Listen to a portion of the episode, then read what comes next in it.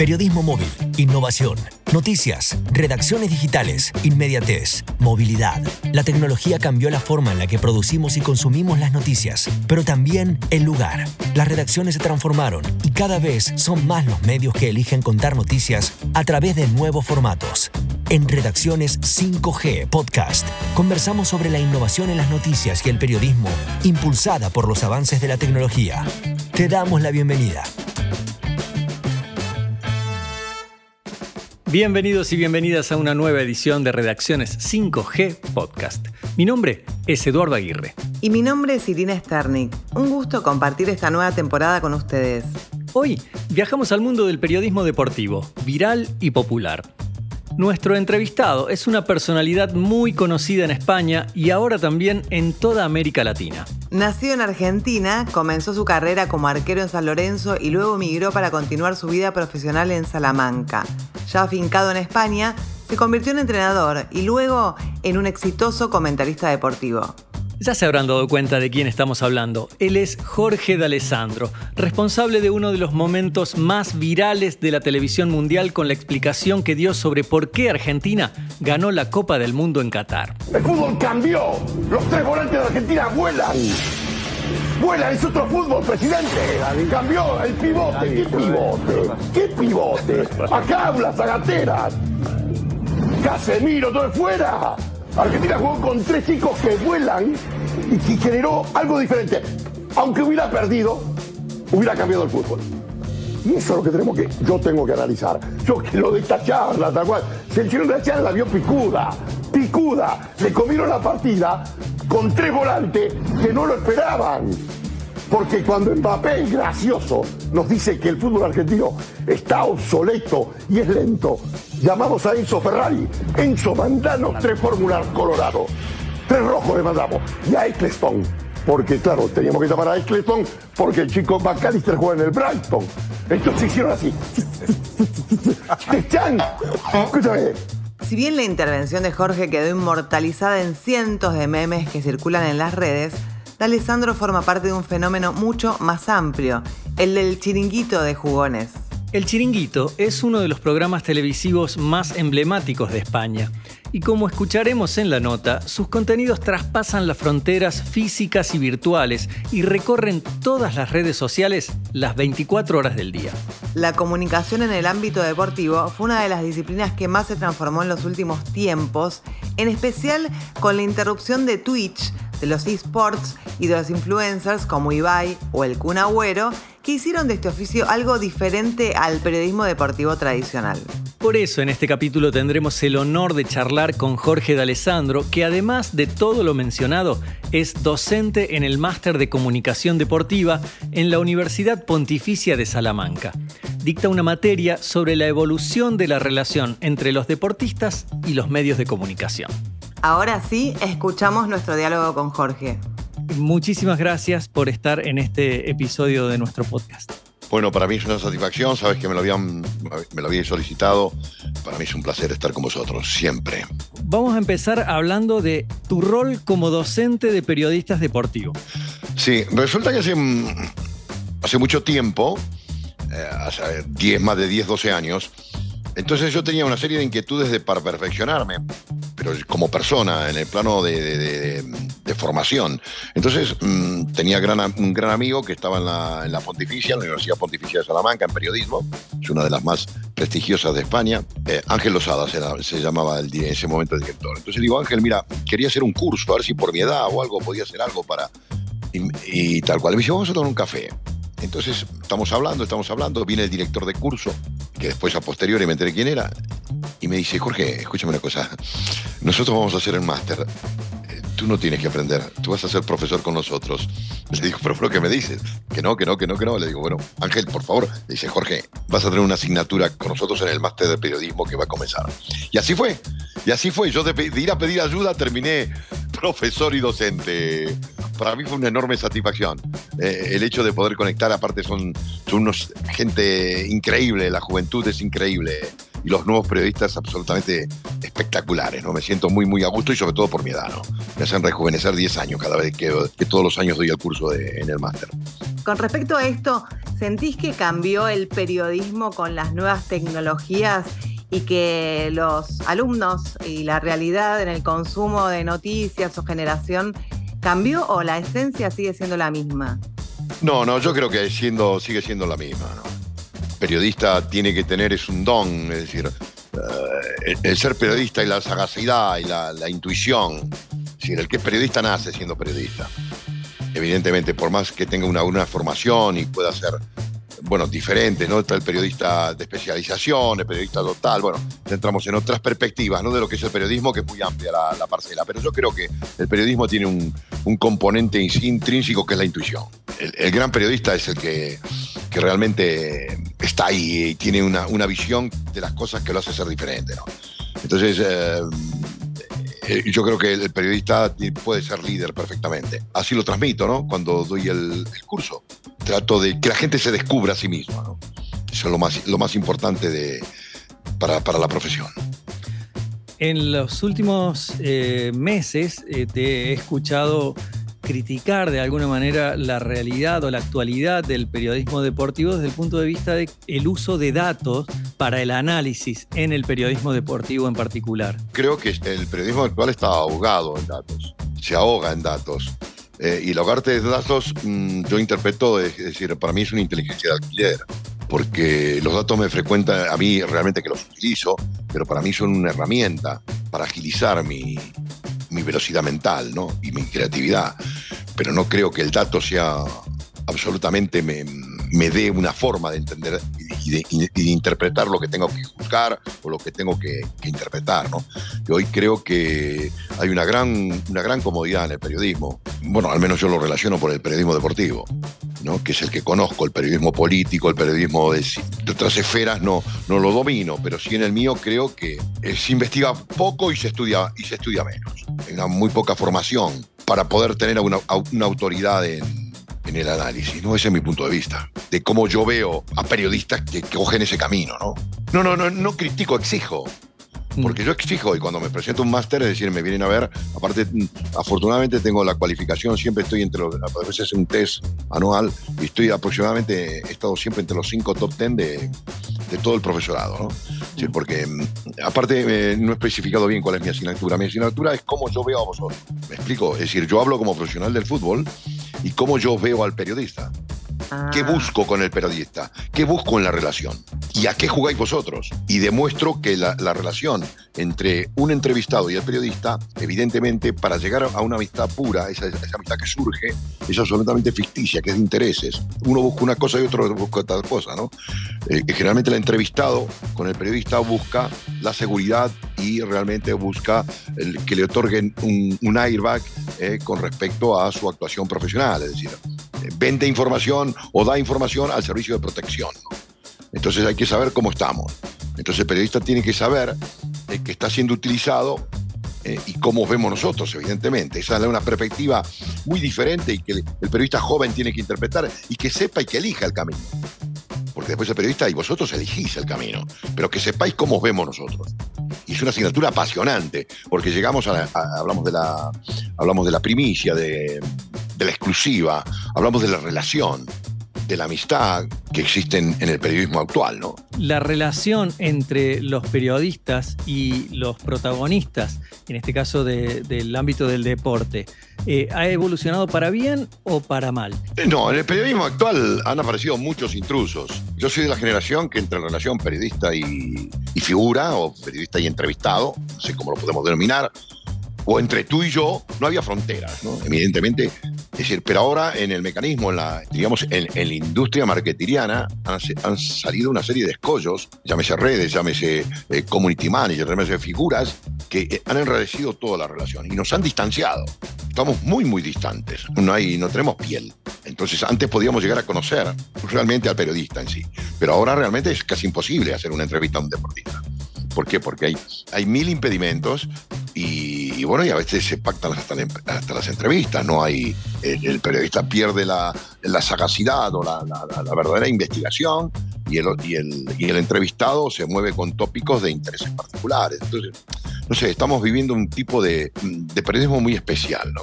Y, en el deporte más, porque eh, prácticamente ahora para tener una, rueda de prensa con un futbolista, bueno, es casi imposible. Bueno, lo habéis visto a Messi, ¿no? Que, bueno, evidentemente, es casi imposible tener una entrevista con Messi. Y antes era mucho más normal, ¿no? Tener una entrevista inclusive con Maradona, salvando la distancia. Y justamente por eso nos gustaría conocer qué es el chiringuito, para quien no lo conoce, y cómo fue que vos eh, empezaste a trabajar ahí y cuándo. Bueno, yo en el periodismo mm, personalmente llevo. Eh, yo siempre jugué en Champions League. Yo soy campeón del mundo siempre. Voy a explicar por qué y, me vas a entender. Yo estaba en el año 90 y, y tantos. Eh, comienzo, termino de jugar, soy entrenador y me contrata a mí eh, José María García. José María García en, España era una especie de José María Muñoz, mejor, para aquella época, cuando la radio tenía una vital importancia y se consumía radio de una, de una manera monstruosa. Entonces yo pasé a hacer eh, cosa que me perjudicó a mí profesionalmente como entrenador de fútbol, porque realmente fui absorbido por la comunicación, desde el punto de vista en ese momento radiofónico. Y me transformé en la cadena COPE con José María García en los más importantes que hubo en el periodismo español. Fuimos santo y seña, porque se creó la figura de el narrador, del director y del comentarista deportivo, que era la figura de un exfutbolista. Evidentemente eh, fue francamente aquello todo un éxito y evidentemente con unas remuneraciones muy muy altas, cosa que em, por momentos me acomodé a una vida mm, quizás de menos riesgo que ir a los banquillos a trabajar. Yo siempre ahora me lo reprocho porque me equivoqué, podía haber hecho, posiblemente hubiera querido ser mejor profesional no mi sabiduría, porque mi sabiduría está puesta absolutamente permanente. Cuando estás en un programa y estás hablando y tienes que dar, imagínate tú, en aquella época, criterios y análisis rigurosos de un partido de fútbol, está siendo juzgado permanentemente, ¿no? Entonces, evidentemente, si, si sobrevives a esa criba, es que realmente tienes que ser bueno, ¿no? Entonces, ahí estuve aproximadamente 20, 25 años con este señor, José María García, y termina su ciclo, e inmediatamente me contrata Pedrerol para la radio, para hacer radio. Y simultáneamente surge el chiringuito. El chiringuito es una metamorfosis, no sé si es la palabra correcta, entre lo que puede ser la televisión con el comentario deportivo en un plan totalmente diferente. Y Pedrerol crea este monstruo, es algo absolutamente creativo, espontáneo, genial, eh, diferente. Y el chiriquito tiene todos esos ingredientes. Y la clave de todo ello es que se crea la figura del octavo tertuliano. ¿Qué significa esto? Que el chiringuito a la hora que se emite, que es de 12 a 3 de la madrugada, ha logrado que el señor que esté en su casa en pantuflas participe en el programa. Pero no participe de una manera física o como lo estamos haciendo yo con vosotros o ustedes conmigo. No, participa porque crea odio, alegría, espontaneidad. Es decir, todos los, todos los registros emocionales, el chiringuito los ha creado. Y eso es la magia de Pedrerol, que creó este, este perfil de programa y que es absolutamente innovador, mágico, imprevisible. Empezamos el programa, no sabemos cómo va a terminar. Hay una cierta escaleta, yo no me muevo por ella, personalmente. Reacciono como reacciono y valoro y, es decir, hago mi emocionalmente, que soy muy pasional, lo plasmo y eso traspasa la imagen de la televisión y llega directamente a la, a la, gente, ¿no? Y fundamentalmente parece una contradicción tremenda que un hombre de setenta y pico de años como yo sea un referente para la generación de 15 y 20 y pico de años, ¿no? Es absolutamente incomprensible y mágico. Eh, hablo personalmente lo que yo eh, represento en España, represento, estoy representando en Argentina, también me han dicho, porque en TikTok todo eso es una cosa brutal lo que, lo que ha surgido con el tema del Campeonato del Mundo, que no, no era un gran conocido en Argentina, eh, evidentemente, de la época que yo dejé de jugar en San Lorenzo, pero la fuerza que ha tenido las redes y la manera de, de llegar a la gente, ¿no? El éxito del tiringuito es que el tertuliano está en el plató. Ese es el secreto. El octavo tertuliano. El que está en pijama en casa y es capaz de sentir todas las reacciones típicas de un, individuo, La alegría, la felicidad, el odio, eh, todo, todo, todo en la misma dosis, ¿no? Porque, no sé, tenemos la posibilidad, hemos logrado penetrar por la, por la pantalla y hacernos casi uno más de la familia, ¿no? Y ese es el secreto fundamental, que cada uno de nosotros nos sentimos así, yo me siento así, estar partícipe en cada, en cada domicilio, cada vez que me siento al plató. Y tengo una gran responsabilidad. Por eso le pongo toda la pasión, porque al final la pasión la gente la percibe atrás de la pantalla, ¿sabes? La, no sé, la huele. No sé si ha resumido bien un poco o, ser más concretos a alguna pregunta vuestra que me aclare la, la, hoja de ruta, compañeros. Sí, porque te quería consultar por esto que decías, porque no deja de ser un producto, el chiringuito, que nace en la televisión analógica y que traspasa fronteras hoy a partir de las plataformas digitales. Sé que tanto Pedrerol como ustedes lo valoran particularmente la viralidad que les dan las redes a cada uno de los comentarios que ustedes vuelcan. ¿Cómo lo vivís vos personalmente esto que te ha llevado a todo Hispanoamérica a través de las redes sociales? Bueno, yo personalmente me dejé ir, yo soy como soy, no tengo absolutamente ninguna estrategia no puedo hablarte de una estrategia. Estoy en un sitio donde se maneja mi persona, donde realmente mm, las redes están al servicio de lo que es el chiringuito, absolutamente movilizan todo esto. Pero yo simplemente no tengo eh, autoridad para comentarte cómo, simplemente soy. Yo soy como soy, ¿eh? y de ahí realmente... Mm, no sé cómo explicarte, no tengo absolutamente ningún argumento, eh, hablo por lo que pienso, analizo el partido como veo, hablo de lo que dije de Argentina como lo sentí en aquel momento y era lo que realmente sentía, vi y, me expresaba después de haber visto Argentina desde el año 58 en adelante, todos los campeonatos del mundo, y, he visto distintos proyectos y llegué a las conclusiones que hoy, em, bueno, son virales en el mundo futbolístico inclusive utilizadas. Bueno, el otro día en un partido de rugby que estaban jugando los Pumas en el Seven, se estaba hablando del ¿no? Y hablaban que vuelan los centrocampistas del equipo de los Pumas, ¿no? Eh, y me causaba gracia porque me lo mandó un periodista muy, muy afamado, que es muy, muy amigo mío, que, transmite rugby y es cronista internacional, ¿no? Y, se estaba utilizando ya hasta en el rugby. Quiere decir que, bueno, en fin, pero yo no, eso no lo puedo medir. Lo que sí es que el, chiringuito maneja todos esos registros al máximo. ¿eh? ¿Cómo, ¿Cómo te llegan los números de la viralidad? ¿Cómo sabes que se viralizó un video ¿Se manejan esos números, entendés, de, las redes cuando explotan? Eh, buena pregunta. Yo lo ignoro. Me dicen los chicos, brutal. Me escriben un mensaje al móvil. Me cojo el móvil y me dice, Jorge, esto está reventando. Y yo no sé lo que ha pasado. Yo simple dije, actué, dije lo que sentía. Y por eso es mágico. Mi personaje no, es que sea un personaje, yo soy eh, me, me, considero una persona mágica.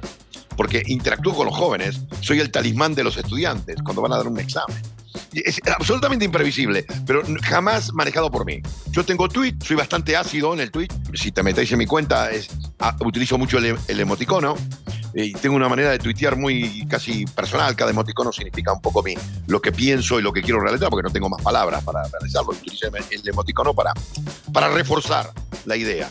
Quizás no intelectualmente no tiene una gran trascendencia, pero bueno, es mi manera de, de tuitear. Y me hace un tuit absolutamente diferente. Y nada más. Pero eh, no tengo ningún. Ahora, está todo absolutamente controlado en el chiringuito. Hay un departamento, hay muchos profesionales, mucha gente trabajando unos chicos jóvenes muy hábiles también, muy ágiles bajo la autenta batuta de, de que es el que maneja más o menos por dónde debemos ir, cómo y, qué parte de Latinoamérica está más, nos recibe mejor, México, Argentina, eh, Nicaragua, es decir, todos los países de habla hispana, eh, Estados Unidos, inclusive toda la colonia hispanoamericana. Es decir, eh, ahí sí, sí, todo se controla, ¿no? ¿Es más importante lo que pasa en vivo que lo que, o lo que pasa en redes? No, no, yo para mí, a mí personalmente todo lo que pasa en vivo. Lo que pasa en redes lo veo una cosa etérea y, a cosa, y, y aparte cosas absolutamente que es muy difícil de lograrlo a veces se logra o no. Si en las redes es muy efímera, pero evidentemente hay golpes que son eternos. Yo soy consciente de lo que ha pasado conmigo, ha pasado en Argentina, será eterno. Conozco a los argentinos, soy argentino, y lo que ha pasado con el los volantes vuelan y, eh, digamos, una explicación inexplicable de por qué Argentina fue campeón del mundo fuera de lo que fuera Messi, lo tópico sería decir que ganaron por Messi o ganaron los chicos de Scaloni. Sin embargo, lo, eh, que yo expresé en, en los Ferraris, en los distintos, eso ya queda para la historia. Eso ya queda, yo sé que será eterno. Imagínate tú a partir de febrero, cuando empiecen los colegios, y eso en cualquier examen, en cualquier cosa, utilicen el, el que volamos, ¿me entiendes? Aparecen los Ferraris, imagínate tú lo que van a hacer a partir de eso, tanto, tanto perdóname, tanto en, en EGB como en bachiller, como en, como en universitario, ¿no? Es va a tener una repercusión, todos juntos va a tener una fuerza mucho más que ahora. Y eso sí soy consciente soy consciente, pero nunca ha buscado y ha sido, y eso surgió de una manera absolutamente espontánea en un plato de televisión, porque estaban debatiendo, yo estaba cabreado, porque estaban machacando a Argentina y nos estaban diciendo, yo quería explicar que Argentina era el mejor, y fue, como de hecho lo fue, y Argentina fue el mejor equipo del Mundial. Esa explicación de lo inexplicable, en una idea, en una metáfora, eh, eso ya queda marcado para siempre. ¿eh? Esa es mi opinión. Eso es lo que tanto llamó la atención porque es un, un, análisis espontáneo, como los miles de análisis que puede haber eh, en la televisión, en la radio, en la prensa escrita, en la prensa digital. Y sin embargo, tu análisis, ese metafórico, claro. es el que logra Pum. esta viralidad. Supongo que hay un sustento también de contenido que seguramente vos valorás positivamente en este análisis que hiciste. Evidentemente, es decir, entre la metáfora y la realidad es- es- se conjugan, se unen. Si yo hubiera dicho un disparate, hubiera quedado absolutamente para, en manos de, de nada, ¿no? Se hubiera diluido rápidamente. Pero claro, era tan consistente mi explicación que es lo que la gente no, no entendía qué es lo que había pasado. Y todos esos 6 millones que estaban en el obelisco, en la, en la 9 de julio, eh, no entendían por qué. Decir, todos miraban al 10, pero no entendían por qué Argentina había sido campeón. Y esa metáfora resume absolutamente todo. Me siento orgulloso de haberlo hecho, lo hice sinceramente porque hice con convencimiento, fe y seguridad. Seguridad lo que estaba debatiendo ese día y cómo lo, cómo lo expresé, ¿no? Y lo expresé con, con- un sentimiento eh, y con la misma rabia y con la misma esperanza de que todos los argentinos querían que Argentina fuese campeón, ¿no? Ese fue mi mensaje. Y, y mi mensaje era para todos los tertulianos, que algunos eh, en forma dirían que no quería que fuera Argentina, ¿no? Yo les demostré por qué, por qué Argentina era, era el mejor equipo del mundo y por qué había sido campeona. Y creo que no hay mejor, me- no hay mejor, no tuve otra mejor manera de poder explicarlo. Eh, nos pusiste la piel de gallina recién rememorando esos momentos eh, y quería preguntarte cómo, cómo te informás vos con el periodismo deportivo, qué lees, qué formatos, si ves Twitch, TikTok o qué diario lees y cómo ves el futuro del periodismo deportivo. Vamos a ver, empezamos. Yo estoy muy informado, veo mucho. La, la- aparte veo mucho televisión y sobre todo fútbol. Yo, bueno, veo fútbol, fundamentalmente fútbol y el baloncesto, que me gusta. Muy, muy seguidor de la Premier, toda la Liga Española de Primera División y alguno de Segunda. Y creo que el, ver y el observar y tener eh, y estar informado es, es, poder, ¿no? A mí no me gusta hablar de algo que no he visto. Si no he visto, digo, no he visto y, y escucho, capto la idea del debate. Si no, si no controlo, insisto, no, no, no me gusta debatir. Entonces, por eso me gusta estar muy informado. Eso en cuanto a la primera pregunta. Eh, ¿Qué leo? Leo eh, poco. Y si leo, leo redes. Leo redes, sigo, sigo también mucho en Argentina. Me, no lee, me meto, pincho a ver qué, cuál es la noticia actual. Pero mucho más eh, que leer columnistas puede ser algo, algo relevante o algo tal, pero fundamentalmente leo datos que me inspiran un traspaso, un jugador, alguien que sobresale. No leo a, a- columnistas que, mm, que posiblemente me podrían enriquecer, como antiguamente leer el gráfico, el periódico La Razón. es decir, eh, leer el gráfico era, un- era una cosa importante. Todos estábamos el lunes por la noche deseando que salga el cara. Leer a Juvenal, Osvaldo Latizone, Cherkis Vialo, es decir, estoy hablando de plumas, ¿no? Pero ya se, en las redes han perdido un poco esa, Irina, lo- las plumas. Hoy a veces en las redes no sabes quién escribió eso. ¿Me explico? Entonces la noticia llega y a, mí me gusta todavía, todavía cuando leo, si leo algo que sepa quién lo quién lo ha escrito Eh, y que se responsabilice de lo que ha escrito. Y ahora hay mucha información gaseosa, interesada fundamentalmente, muy, muy interesada. Y a mí eh, ese- en ese juego no, no, no me gusta entrar. ¿Qué futuro veo al periodismo? Importante, importante. Creo que es absolutamente una necesidad. El periodista va a seguir, va a seguir, eh, es absolutamente un compañero de viaje de la sociedad. Y es la persona encargada de, contar las cosas, ¿no? No creo, es absolutamente imprescindible. el, periodista líder, el periodista que he hablado, yo he trabajado con Giuseppe Pedrero, que es líder, y José, María García. Y esto me da una perspectiva importante, porque yo los veo a los chicos, veo a la gente joven, estoy con universitarios, periodistas, pero creo que, insisto, creo que el periodista tiene que ser, ser diferente. El periodista tiene que, o, o es el periodista absolutamente especializado, que es una asignatura que no ha caducado, el periodista especializado en rugby, especializado en remo, especializado en política, especializado en cine, pero, pero, pero de verdad, hasta, las tripas. ¿no? Eh, ahora, mm, el periodista genérico, el global, creo que evidentemente va a tener más contratiempos, porque cuando hablamos de un periodista líder, tiene que dominar siempre 100% el tema. Porque nosotros cuando nos hacen una entrevista a un periodista, y sobre todo si hablamos de fútbol, el periodista tiene que saber de qué habla. Y si te maneja datos, al final le vas... No, no digo perdón, eh, cuidado, no, no es que le, le pierdas el respeto, pero sí pierde interés. Me aburre.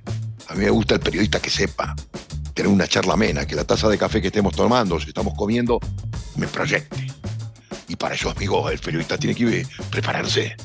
Si quiere jugar a esto, se tiene que preparar. Te queríamos agradecer muchísimo este tiempo.